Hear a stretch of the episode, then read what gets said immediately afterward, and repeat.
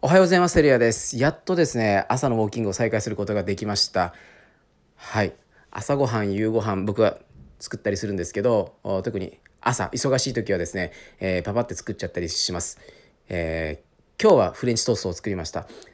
あの、普通のトースト、食パンをですね、えーバター塗って焼くとですね、えー、やつらは耳だけ残していっちゃうので、フレンチトーストにすると全部食べてくれるので、えーよくやってます。でいつもはですね、えー、大体 4, 4分の1、え1枚の食パンを4等分して、えー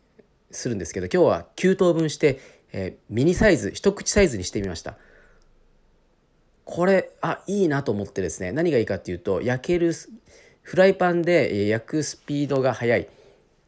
えー回転が良くなるで面積がちっちゃくなった分いろいろこうあの表面とかを焼くのがえ手間がかからない。でかつすごい量がいっぱい多く見える。っていう感じでやってみたところ結構子供たちパクパク食べてくれました。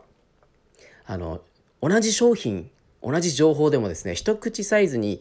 カットしてあげると相手食べやすくなる。これ意識するといいなと思います。まあ、仕事においてもですねあこれとこれやんなきゃいけないっていうのも意外と不安だったりプレッシャーに感じる時って一口サイズに切らずに丸ごとですねでっかい肉の塊がボーンと置かれた感じなのでどうやって食べるんだろうみたいなそういう悩みになってしまうと思うんですけどこれ一口サイズに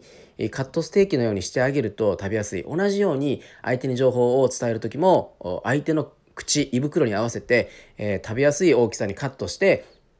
発信提供するといいなと思ったので共有させていただきました。今日は一口サイズ世の中にどんな商品があるのか自分が発信する情報は一口サイズになってるかどうかそれを意識してみるといいかなと思います。今日も頑張りましょう。